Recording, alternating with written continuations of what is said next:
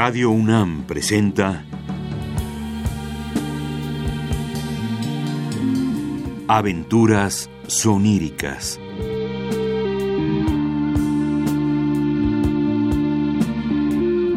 Un programa a cargo de Eduardo Ruiz Aviñón.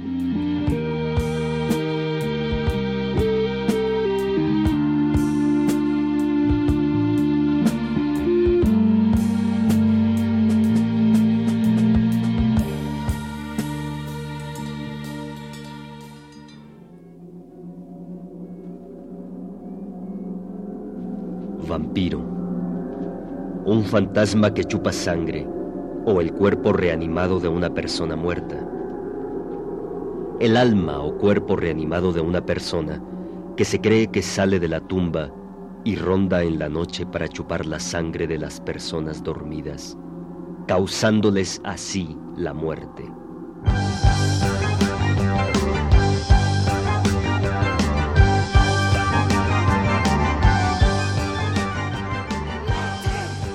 Carmila, de Sheridan Le Fanu.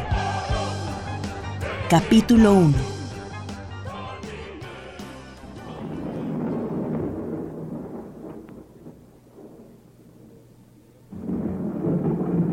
Laura Lefanu, mi desventurada esposa, yace en su tumba. Hoy fue enterrada, pero no descansará en paz hasta que yo realice mi terrible misión y libere su alma. Si fallara en mi cometido y cayera en la negrura sin fin, espero que estas notas y el diario de Laura puedan justificar mis horribles actos y prevenir al mundo incrédulo de la más espantosa amenaza.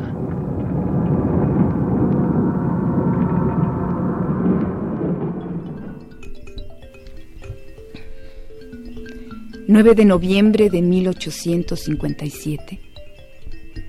Pocos recuerdos tengo de mi niñez, y de ellos, dos han mantenido una constante presencia en mi mente. El primero es la imagen de un rostro bondadoso y cálido que se acercaba a mí y suavemente me cubría de besos en las mejillas y el cuello. Siempre he pensado que se trata de mi madre, muerta cuando yo aún era muy pequeña, tan pequeña que los demás no creen que pueda guardar algún recuerdo de ella. De cualquier manera, yo estoy segura. El otro recuerdo es mucho menos grato y dejó una terrible impresión en todo mi ser.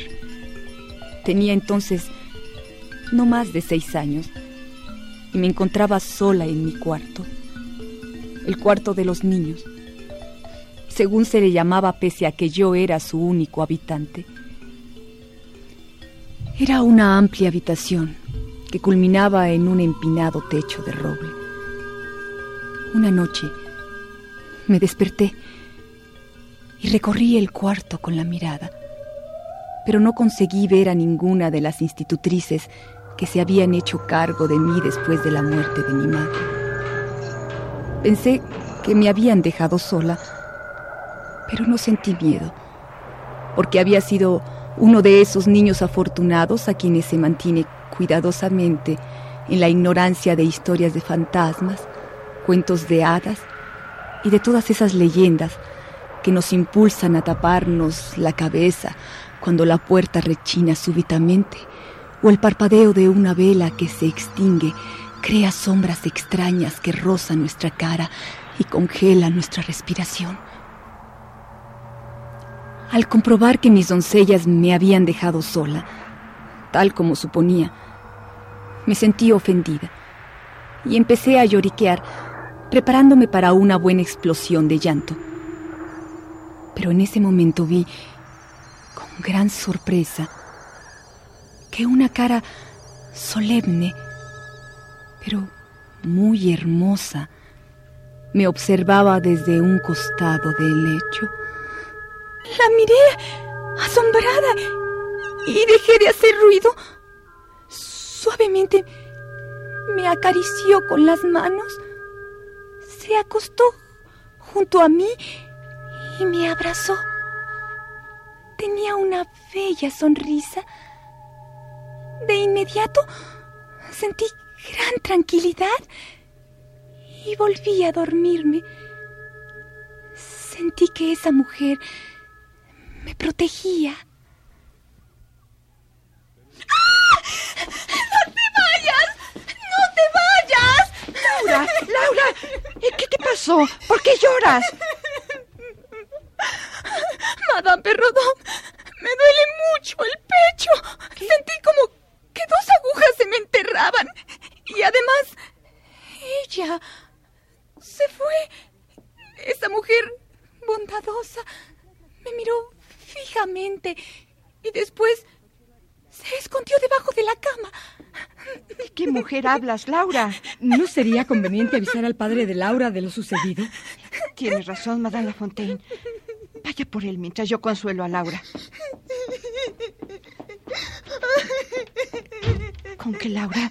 ¿De qué mujer me hablas? Era una dama distinguida y hermosa. Estábamos las dos juntas, pero después ella se escondió debajo de la cama. Ahí debe de estar todavía. Quizás la asusté porque grité muy fuerte. Madame Perrodón, ¿no quiere ver si está ahí todavía? Claro, Laura, en un momento. Pero antes, permíteme ver el lugar en donde sentiste las agujas. Aquí. Qué raro.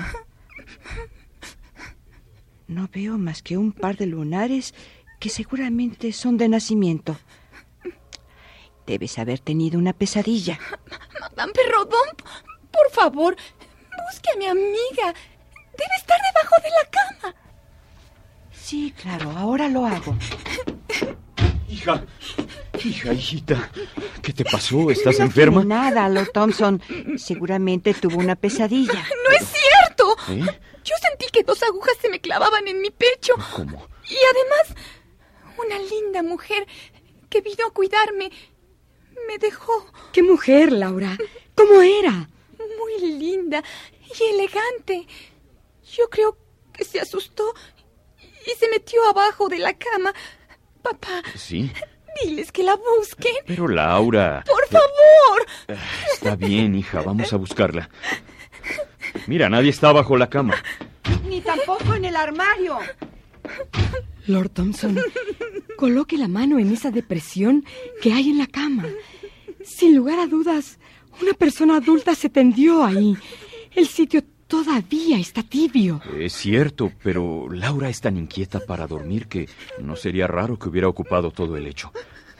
Ahora, Laura, ¿me permites ver la parte que te duele? Aquí me duele mucho. A ver. Mm, en efecto. No hay ninguna herida. No te preocupes, hijita, te sentirás bien con el vaso de agua que te traerá Madame Perrodón y con un cuento que te voy a contar. Eh, Lord Thompson, voy por un médico y, y un, un sacerdote. El doctor Jacobson quedó de venir para jugar una partida de ajedrez, pero ¿para qué diablos quiere un sacerdote? Pues, se mencionan cosas muy raras sobre esta parte del continente y pues eh, siempre es preferible asegurar el favor del cielo. Claro, como quiera, Madame Lafontaine, aunque creo que exagera un poco su celo. Preferiría que usted o Madame Perrodón no dejaran sola en la noche a Laura para que pudieran calmar sus pesadillas.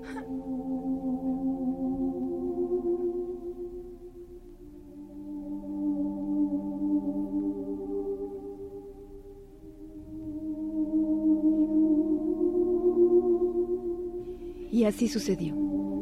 Hasta que tuve 14 años conté siempre con una persona que vigilara mi sueño. Pero ello no disminuyó el estado de terror que sentí durante varios días y que me obligaba a buscar compañía en todo momento.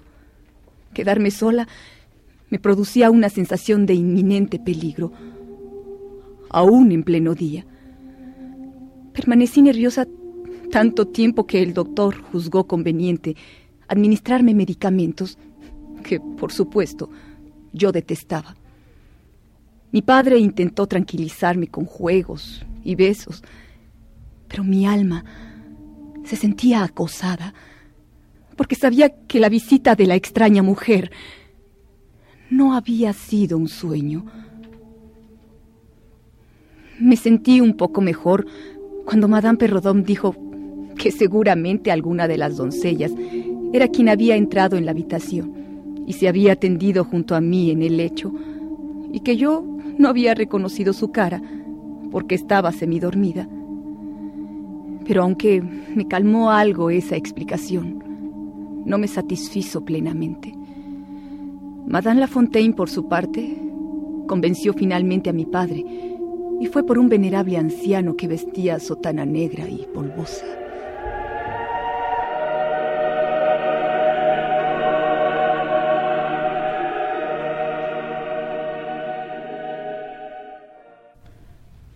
Ah, hijita. Madame Lafontaine me ha relatado el extraño sueño que tuviste algunos días atrás. Aunque comprendo que te hayas asustado mucho, te aseguro que no debes temer nada. Nuestro Señor protege y cuida a todos los niños. Y te aseguro que no se volverá a repetir tu pesadilla. Domine non sum dignus. Domine non sum dignus. Madame Lafontaine, ¿qué dice el padre? ¿Y por qué arroja agua en todo mi cuarto? No te preocupes, es agua bendita. Ella te cuidará y evitará que sueñes de nuevo esas cosas. Terminé ya esta parte. Desearía que ahora todos rezáramos esta pequeña oración. Señor, escuchad las buenas plegarias por nosotros. En nombre de Jesús, Padre nuestro que estás en los cielos.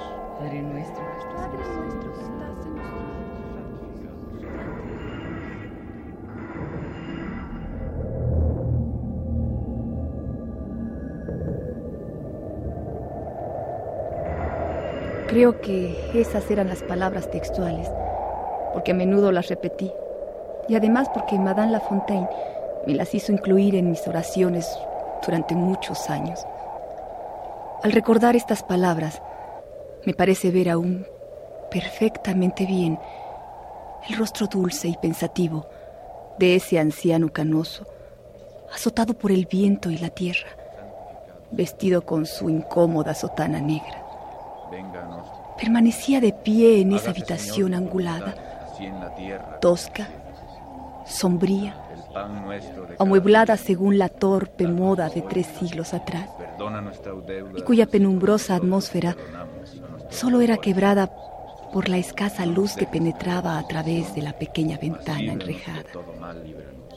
Se arrodilló y mis institutrices y yo lo imitamos. Rezó en voz alta y con una entonación profunda y temblorosa durante mucho tiempo. O al menos eso me pareció a mí. Después de los rezos, el sacerdote tuvo una larga conversación con mi padre, de la cual fui excluida.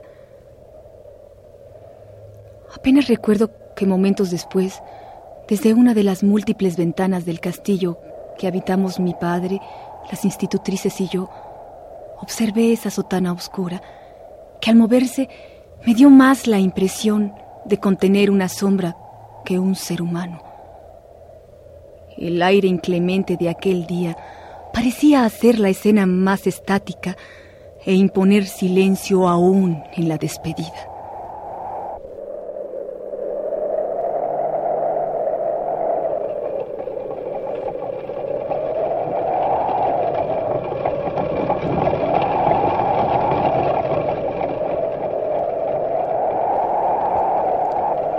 El sacerdote abordó una carroza y se alejó para siempre de nuestro pintoresco y aislado castillo. Poco ha cambiado el castillo desde aquel día. Continúa siendo una mansión feudal, impresionante, inmersa en un bosque solitario.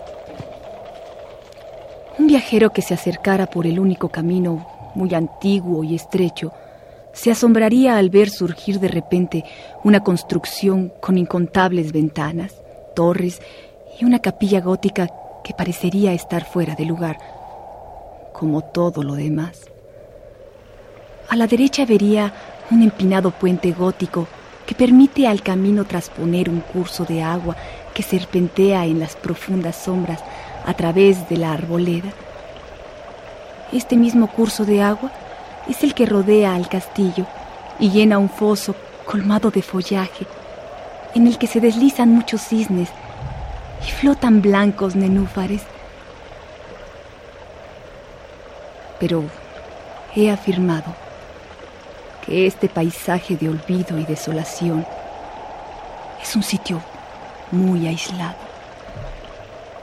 La aldea habitada más cercana se halla a unas siete millas y el castillo habitado más próximo que resulte interesante por sus connotaciones históricas es el del anciano general Spildorf, ubicado a casi 20 millas a la derecha de nuestro castillo. Pero me referí a la más cercana aldea habitada, porque haya solo tres millas hacia el poniente, una aldea en ruinas, con una singular iglesita que ahora carece de techo y en cuya nave es posible contemplar las figuras que yacen sobre las tumbas de la orgullosa familia Karnstein, desaparecida en la actualidad.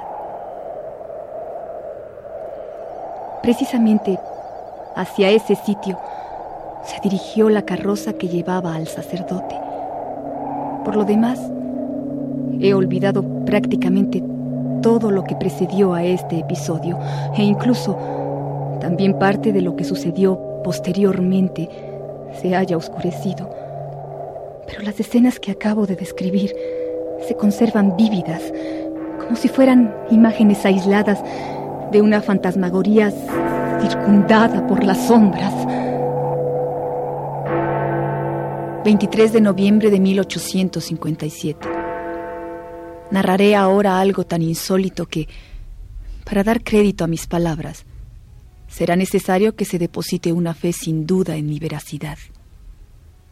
Mi relato no solo refleja la verdad, sino que, por añadidura, se trata de algo que yo misma estoy en condiciones de atestiguar. Una apacible tarde, mi padre, como solía hacer a veces, me pidió que lo acompañara a dar un breve paseo por el bosque que rodea nuestro castillo. Laura, no sé si te había comentado ya que el general Spilsdorf no podrá venir a vernos tan pronto como yo había supuesto. Pero padre, él había prometido que llegaría mañana y que traería a su sobrina, Mademoiselle Reinfeld, de quien me ha dicho que es encantadora, para que yo tuviera a alguien de mi edad con quien hablar. ¿No vendrá ella tampoco a pasar algunos días conmigo? Me temo que eso es imposible. Entonces, ¿cuándo vendrán? El general Spilsdorf seguramente no podrá venir cuando menos en dos meses. Y su sobrina no vendrá nunca. ¿Por qué? Porque la pobre ha muerto. Esta tarde recibí una carta del general. Pero ¿cómo puede ser? El general había comentado que su sobrina tenía una leve indisposición. Nada que pudiera sugerir la más remota sospecha de un peligro inminente. Entérate tú misma. Esta es la carta del general.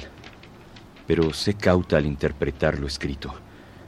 Me temo que su aflicción es tan inmensa que escribió esta misiva en un estado de ánimo que casi lindaba con el delirio. Pero ¿cómo va a ser que nosotros observemos cómo se pone el sol con todo su melancólico esplendor y la que hubiera sido mi amiga yazca en una tumba fría. Me temo que la noticia te haya afectado más de lo que esperaba.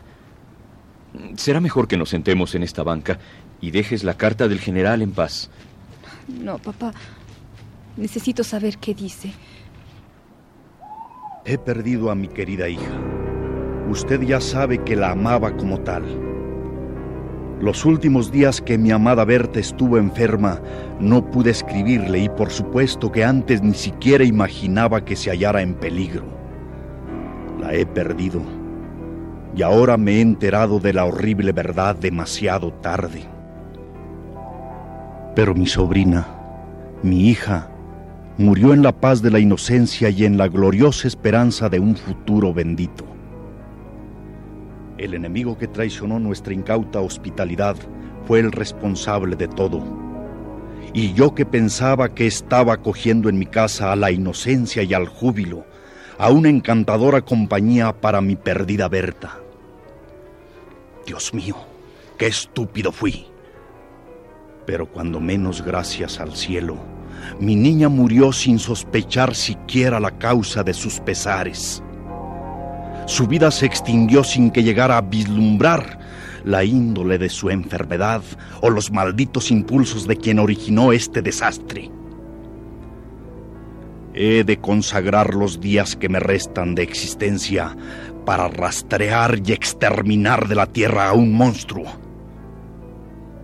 Según se me ha informado, puedo alentar la esperanza de triunfar en mi legítimo y piadoso propósito.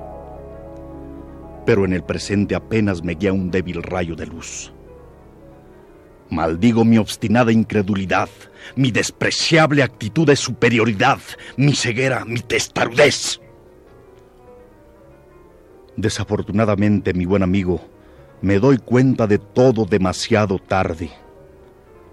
Ahora no puedo hablar ni escribir coherentemente. Me siento demasiado confuso. Tan pronto como me haya recuperado un poco, me propongo dedicarme durante un tiempo a efectuar ciertas investigaciones que posiblemente me obliguen a trasladarme a Viena y Londres. Calculo que dentro de unos dos meses estaré en condiciones de visitarlo o antes si todavía conservo la vida. Claro, Lord Thompson, si me autoriza a ello. Entonces le referiré lo que en la actualidad apenas me atrevo a poner por escrito. Hasta pronto y rece por mí, querido amigo.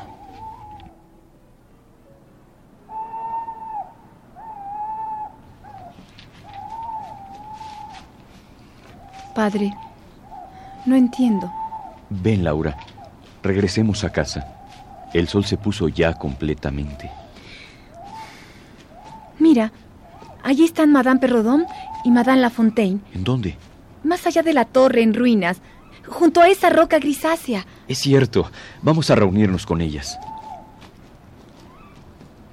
¿No le parece que esa niebla espesa subraya las distancias con un velo transparente que enmascara los resplandores maravillosos que tiene el río al influjo de la luna? Sí.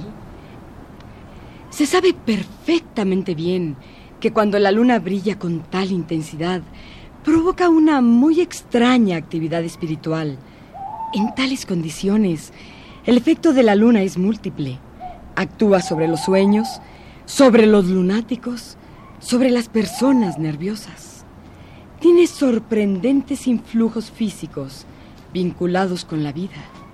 Ay, Laura, Lord Thompson, pasean ustedes también en esta noche tan tranquila y apacible. A mí me parece más bien melancólica, con una vaguedad perturbadora. Tiene razón Laura. Esta noche en particular, la luna está colmada de influjos magnéticos y extraños. Miren, cuando se observa la parte frontal del castillo, con sus ventanas resplandecientes y rutilantes con ese plateado esplendor, se tiene la sensación de que manos invisibles han iluminado las habitaciones para acomodar huéspedes sobrenaturales. Tal parece que esta noche todo se ha conjurado para ponernos melancólicos. Por mi parte me viene a la mente un pasaje de Otelo que iba más o menos así. Es el gran error de la luna acercarse más a la tierra de lo que debería y provocar la locura en los hombres. ¡Qué bonito! He oído decir que... ¿Qué es ese ruido? Allá, junto al puente, debe viajar una persona de gran importancia para que cuatro jinetes escolten al carruaje. Y debe ser algo urgente para que cabalguen como locos con esa velocidad. Pero miren, uno de los caballos del carruaje se desbocó y avanza justo contra esos árboles.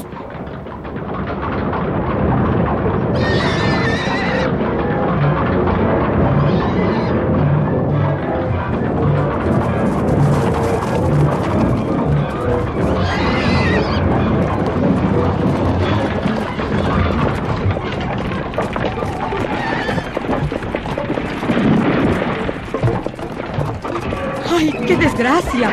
El cochero giró justo a tiempo, pero no pudo evitar que el carruaje se volteara. Venga, vamos rápido a brindarle nuestra ayuda a la pobre gente que iba dentro del carruaje. ¡Qué espantoso accidente! Ojalá que no haya pasado nada. Eh, Laura, eh, Laura, descúbrete los ojos, ya pasó todo. Y debemos ayudar a esa pobre gente. Sí, sí, claro. ¡Rápido! ¡Rápido! ¡Dense prisa! Enderecen el carruaje y saquen cuanto antes a mi hija de ahí. Señora, eh, ¿puedo ofrecer mi ayuda? Mi Dense prisa. Tengan cuidado con mi hija y colóquenla sobre esas ramas. Hermosa muchacha. Pero no se mueve. No estará. ¿Muerta? No, claro que no. Tan solo está desmayada. Mi padre le está tomando el pulso. No se preocupe, señora. El pulso es débil, pero indudablemente perceptible. Gracias al cielo. Pero ¿cómo es posible que me sucedan estas calamidades? Estoy en un viaje de vida o muerte en el cual perder una hora posiblemente signifique perderlo todo. Y mi hija no se recobrará lo suficiente como para reanudar la marcha por vaya uno a saber cuánto tiempo. A pesar de mí tengo que separarme de ella, porque no puedo. No me atrevo a demorarme. Eh, Señor, le agradezco su gentileza. ¿Podría informarme en dónde se halla la aldea más próxima? No tengo más remedio que dejar ahí a mi querida hijita hasta mi regreso, dentro de tres meses. Siguiendo ese camino, Papá, Sí. papá, por favor, ven conmigo. Papá, por favor, ruégale a esa dama que deje a su hija con nosotros. Sería maravilloso. Por favor, papá, díselo. Si Madame quisiera confiar su niña al cuidado de mi hija Laura y de Madame Perrodón, su bondadosa institutriz, y consintiera que permaneciera con nosotros en calidad de invitada nuestra, sería para nosotros una distinción muy honrosa. Pero es que Por supuesto que yo me responsabilizaría por su hija hasta su regreso y todos le brindaríamos el cuidado y la devoción que una misión tan sagrada entraña. se lo agradezco, caballero, pero pero no puedo aceptar eso porque porque significaría poner a prueba con excesiva ligereza su benevolencia y caballerosidad. Eh, Por el contrario, eso significaría concedernos un gran favor en el momento que más lo necesitamos. Mi hija acaba de sufrir una gran desilusión, ya que no recibirá una visita en cuyo transcurso, desde hace mucho tiempo, confiaba sentirse plenamente feliz. Dejar a esta jovencita a nuestro cuidado será el mejor consuelo para mi niña. La aldea más próxima se halla muy lejos y carece de una posada adecuada para instalar a su hija. Por otro lado, sería peligroso que su hija realizara un recorrido más extenso. Le agradezco de nuevo su ofrecimiento y y le confieso que sus argumentos me han convencido. Pero quisiera arreglar con usted algunos detalles en privado. Por supuesto. ¿Qué porte tan distinguido tiene esa dama? Debe tratarse de alguien de elevada posición. Sí, pero no me gusta nada la expresión que tiene su rostro. Ya arreglaron el carruaje. Seguramente se marcharán de un momento a otro. Laura, ¿ya averiguaste el nombre de nuestra huésped? Sí, es un hombre extraño, pero hermoso. Carmila. Carmila.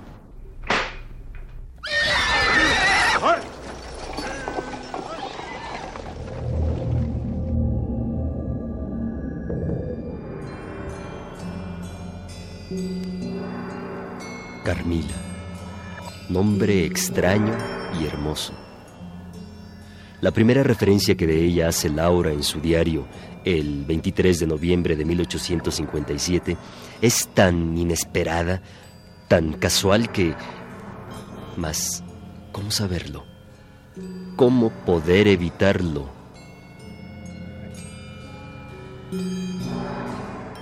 Mamá, mamá, ¿dónde estás? Va en el carruaje que se ve a lo lejos. Pero no te preocupes, va a regresar pronto. Mientras tanto, todos nosotros te vamos a cuidar muy bien. Vas a ver, estarás muy contenta. Pero, ¿dónde estoy? ¿Qué sitio es este? ¿Dónde está Matska? Estás en Estiria, cerca del castillo de Lord Thompson, que desde ahora es como tu casa. Ese hombre que menciona seguramente continúa el viaje con tu madre.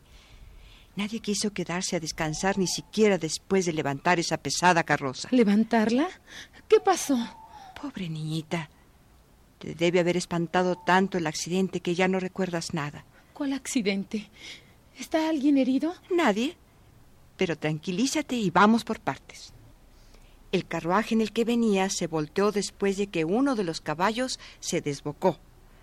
Aunque fue muy aparatoso el accidente, nadie resultó herido. Tú te desmayaste y como no podías seguir viajando y tu madre tenía gran urgencia, se decidió que mientras terminaba su compromiso, te quedaras tú con nosotros. Vas a tener unas vacaciones que ni te esperabas. ¿Cuándo va a regresar mi mamá? No sabemos con exactitud, pero ella mencionó que regresaría dentro de unos tres meses. ¿Tres meses? Cálmate, hija. Vas a ver cómo te vas a divertir. Ven conmigo. Necesitas descansar. Has tenido un día muy agitado. Pobrecita. Se debe estar sintiendo muy mal. Voy a consolarla. No, no te aproximes. En este momento ella solo está en condiciones de hablar con una persona. Cualquier excitación, por leve que sea, podría provocarle una recaída. Tiene razón, Madame Lafontaine. Pero en cuanto haya descansado, correré a su habitación y le daré la bienvenida más linda de su vida. No se arrepentirá de quedarse aquí. ¿Y, papá? No lo veo. Debe haber ido por el doctor.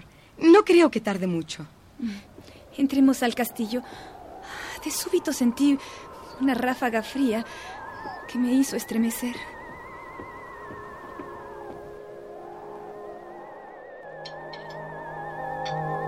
¿Te sirvo té, Laura? Gracias, pero preferiría chocolate. Vaya, qué hija tan poco patriótica tengo. El té es uno de los pocos contactos con nuestra civilizada Inglaterra. Vamos, Lord Thompson, no exagere. No, no, no exagero, doctor. Pero me temo que ahora no pueda darle mis razones porque hay otra personita que requiere de sus servicios. Eh, Madame Perrodón, ¿se encuentra ya instalada la señorita Carmila? Sí, Lord Thompson. Llevo al doctor a la habitación en que se encuentra. La instalé en el dormitorio que antes era de la señorita Laura. Eh, no se moleste, Madame Perrodón. Si me permite un candelabro, iré yo solo.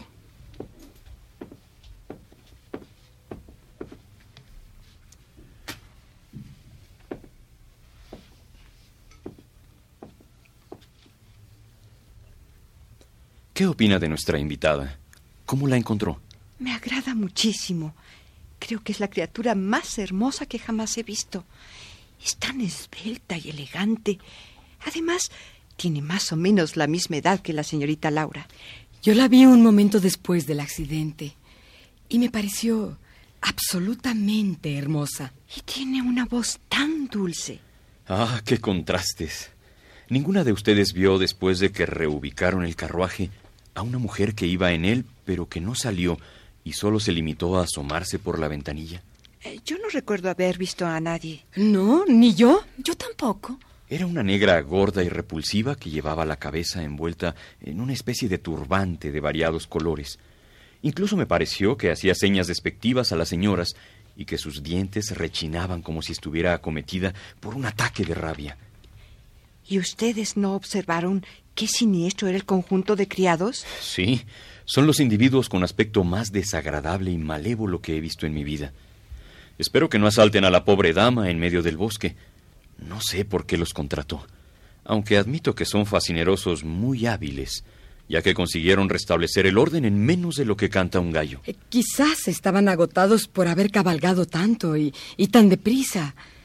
Pero además, además de su aspecto perverso, tenían caras insólitamente sumidas, oscuras y, y lúgubres. Yo estoy segura que mañana que Carmila se haya recuperado lo suficiente, podrá explicarlo todo. No creo que lo haga. ¿Por qué? ¿Te dijo algo su madre mientras estuvieron hablando a solas? Me comentó que se sentía bastante molesta por el hecho de verse obligada a confiarnos a su hija, ya que nos daría muchos cuidados, porque su salud era delicada y sus nervios se hallaban perturbados, aunque no padecía ningún tipo de ataque ni sufría alucinaciones, y de hecho era perfectamente normal. Qué raro que dijera todo eso. Era tan innecesario. De todos modos lo dijo. Y después agregó que estaba haciendo un viaje de vital importancia, rápido y secreto.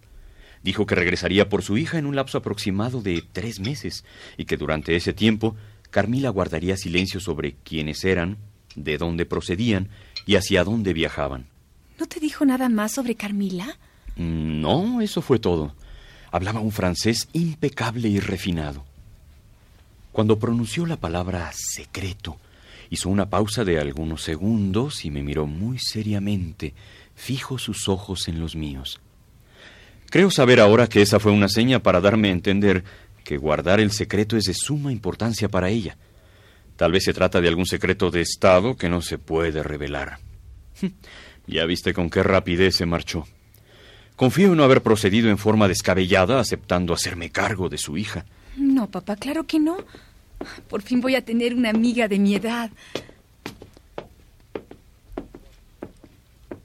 ¿Cómo encontró a su nueva paciente, doctor? Qué muchacha tan hermosa y fascinante. Por lo demás, se encuentra perfectamente bien y su pulso es regular.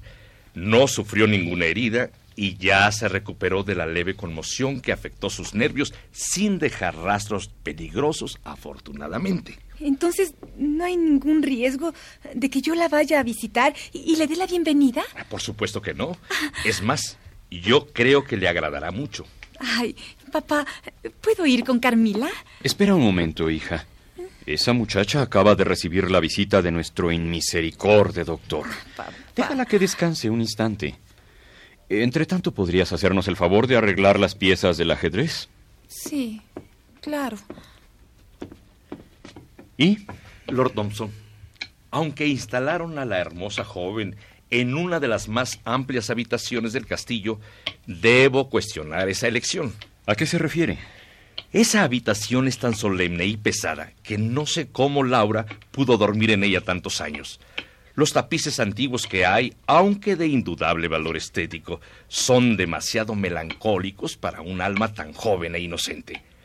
No creo que la mejor inspiración para una joven que acaba de sufrir un accidente sea estar frente a un tapiz algo marchito de Cleopatra con el áspida apoyada sobre su pecho como un visitante que aprovecha cualquier descuido de su anfitrión para encajar sus colmillos. Ah, ¡Qué terrible! Doctor, me parece más bien que es su imaginación la que afecta a las jóvenes damitas de esta casa. De cualquier forma, cuando Carmila se encuentre más recuperada, encontrará a su disposición cualquiera de los varios cuartos del castillo. ¿Conocen algo sobre la familia de la forastera? Tiene un aspecto tan grácil y displecente que puedo imaginar su nobleza. Realmente no sabemos nada, aunque la presencia de su madre y el lujo del carruaje parecerían indicarnos que nuestra invitada pertenece a alguna familia de gran antigüedad y buena posición. No me extrañaría que hubiéramos alojado a la hija de un conde. ya terminé. ¿Puedo ir ahora a visitar a Carmila? Por supuesto, hija. ¿Tú? Pasa, Laura. Era ella, Carmila. Un rostro hermoso, frágil, como si aún la tenue luz de la vela que parecía absorber fuera demasiado, como si la imagen de una joven encerrada en un antiguo camafeo se hubiera liberado de su prisión, pero ahora no fuera parte de ese mundo de formas perfectas, ni del nuestro. De ahí su melancolía, de ahí su eternidad que podría reírse de mi juventud. De ahí que me congelara en el umbral y supiera, reconociera, que ese rostro no era otro que el de mi niñez, aquel que había permanecido tan grabado en mi memoria y había sido mi único, incompartible, incorruptible secreto. Laura, qué extraordinario. Hace doce años vi tu cara en un sueño y desde entonces ese rostro siempre me ha perseguido. Acércate. Sí, es extraordinario. Hace doce años te vi, no sé si en una visión o en la realidad.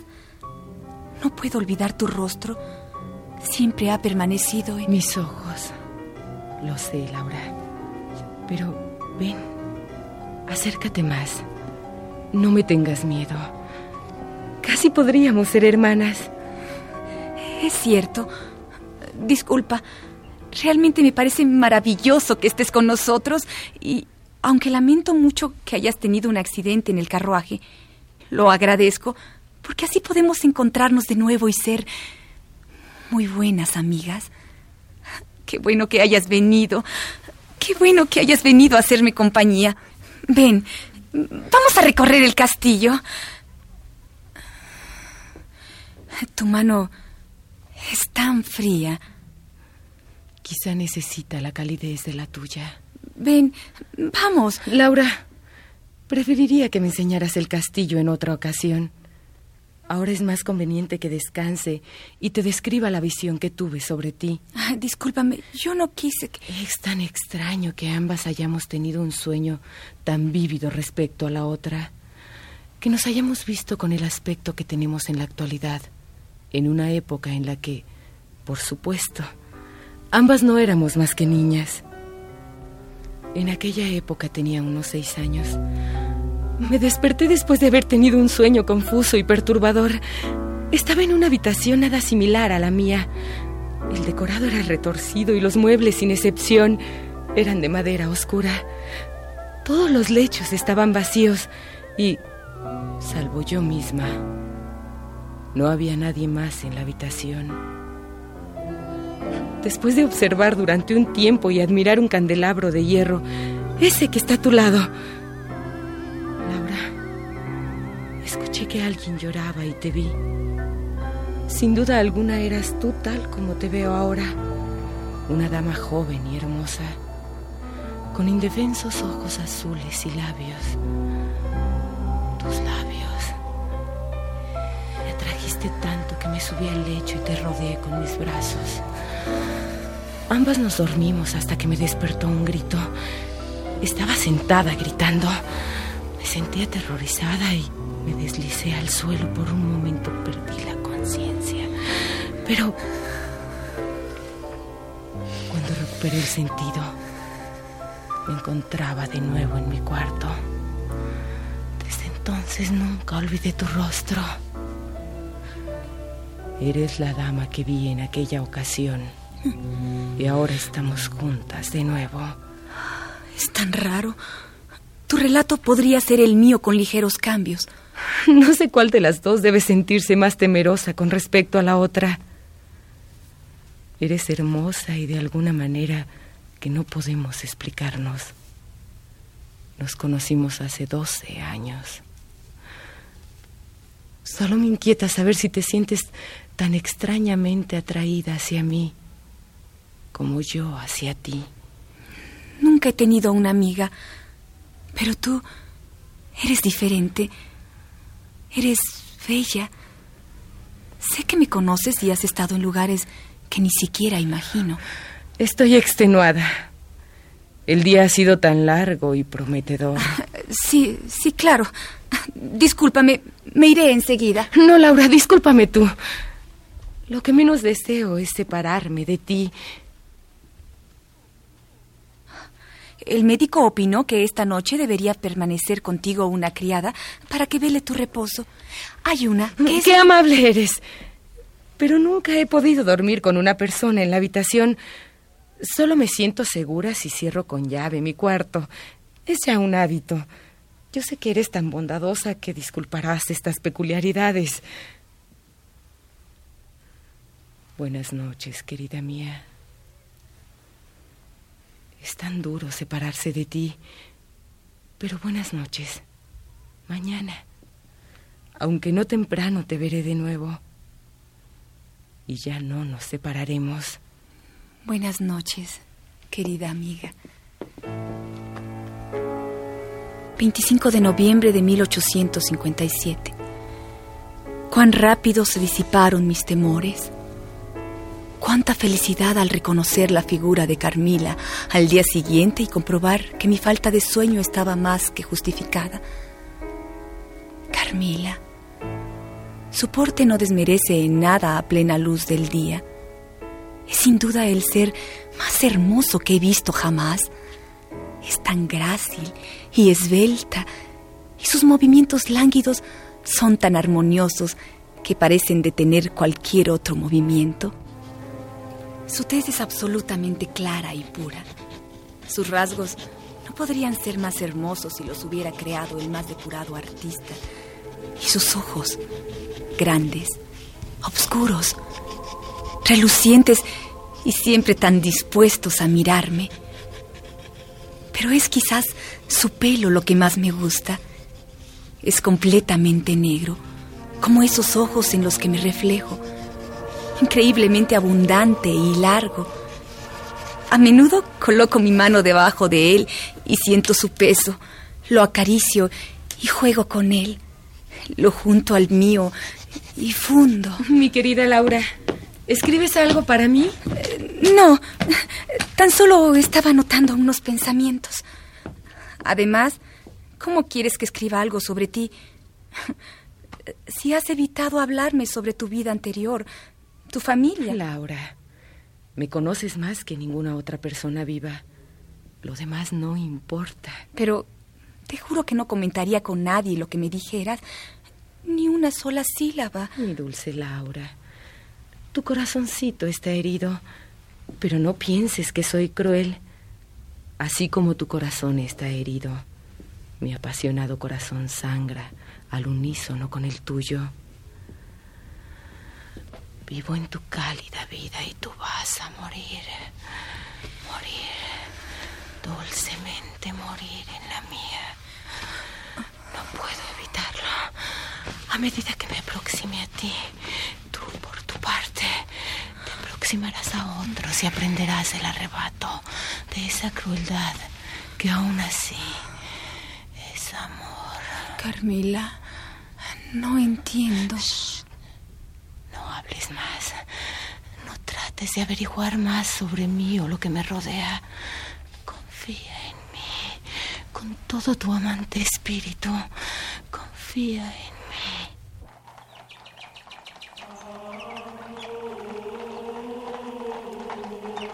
¿Qué hacen esos hombres? ¿No te enteraste, Carmila? Ayer en la noche murió la hija de uno de los guardabosques, una muchacha muy linda, y la van a enterrar. Vamos a pararnos ya. Casi están frente a nosotros. Pero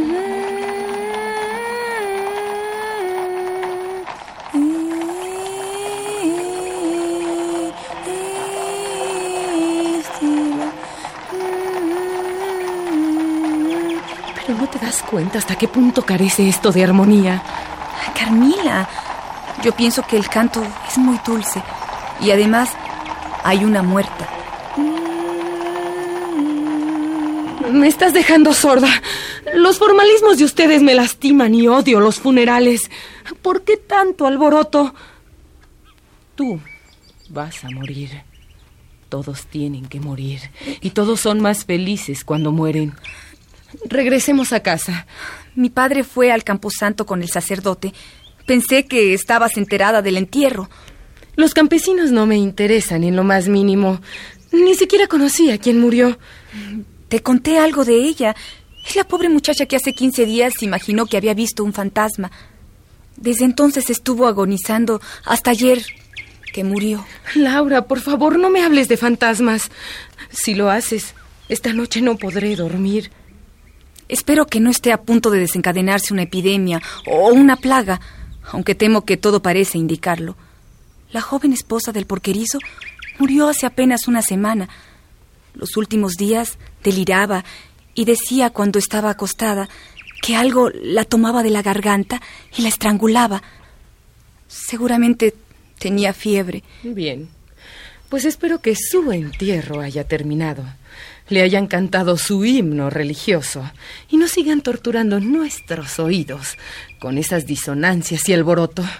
Ah, me han perturbado tanto. Ven, Laura. Siéntate aquí, junto a mí. Sí. Siéntate más cerca. Toma mi mano y apriétala fuerte. Fuerte. Más fuerte. Carmila. Siento mucho frío y se me está nublando la vista. Carmila, ¿qué, qué te pasa? Querida Carmila. Este es el resultado de asfixiar a la gente con himnos religiosos. Voy por el doctor. No, no es necesario. Solo abrázame fuerte. No necesito más. Recuerda, tú eres mía. Tú y yo hemos de ser una sola para siempre. 12 de diciembre de 1857. ¿Por qué la fragilidad humana ha de hollar aún en la tersa perfección de tu ser, mi querida amiga? Junto a esa lenta felicidad que he sentido desde que llegaste, sucedió el disgusto, tan banal, tan ajeno a nosotras. Pero sobre todo he sentido desasosiego al pensar que pese a tus promesas, la extraña condición que sufriste el otro día se presentara de nuevo. Espero que el jorobado que viene por estos días al castillo nos dé algún amuleto para asegurar tu salud y mi bienestar, nuestra felicidad incompartible. ¿Por qué no podremos hacer eternas nuestra compañía? ¿Por qué la enfermedad, la corrupción de la carne, la muerte, habrán de separarnos algún día mi querida Carmila.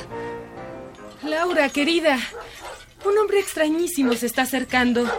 Ven a verlo. ¡Qué bueno que llega! ¿No te había comentado de él?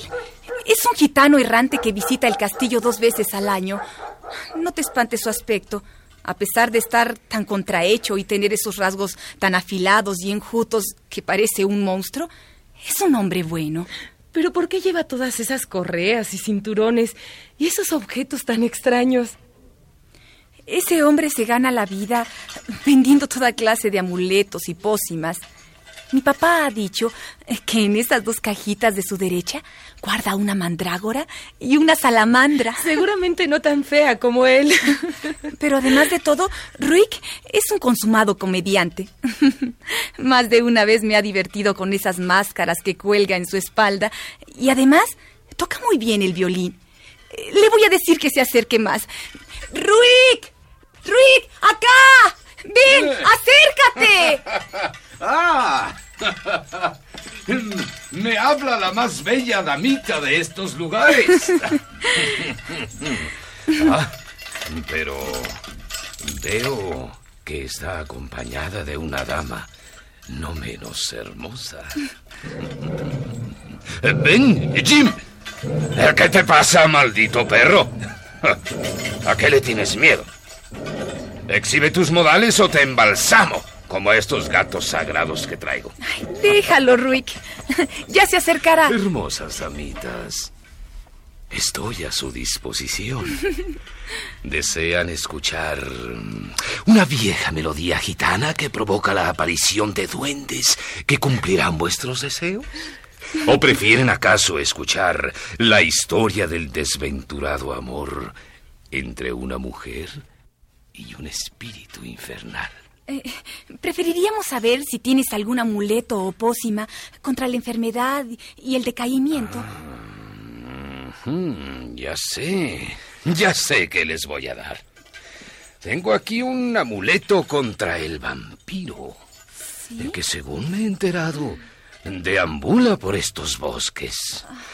Este talismán lo conseguí en el misterioso Egipto y les aseguro que las protegerá contra la epidemia que parece cubrir estos lugares. Vamos a comprarlo, Laura. Sí. Me sentiré más segura en las noches con él. Ah, ah pero... Eh, ¿Qué veo? Vuestra joven amiga tiene dientes agudísimos, ah, largos, finos y puntiagudos como una aguja. Gracias a mis penetrantes ojos lo he podido ver. Ahora bien, si se diera el caso de que esos dientes lastimaran a la joven dama, y sin duda debe suceder así, aquí estoy yo con mi lima, mi punzón, mis pinzas. Los haré redondos y pequeños si así le place a su señoría. Pero ¿acaso la joven dama se ha disgustado? Oh, ¿acaso la he ofendido? ¿Cómo se atreve a insultarme de esta manera? ¿Dónde está tu padre, Laura? Pero Carmila, Ruiz no quiso Le pediré un desagravio por este episodio. Señora.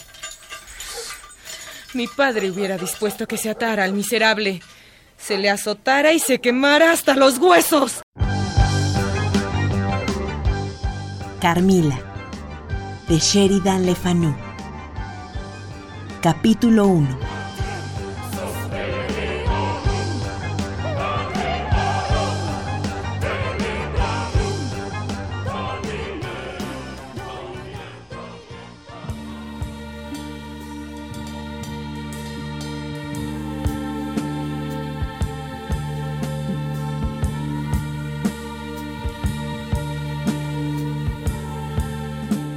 Radio UNAM presentó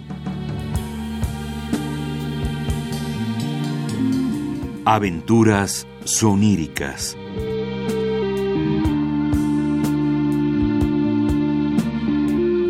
Un programa a cargo de Eduardo Ruiz Aviñón.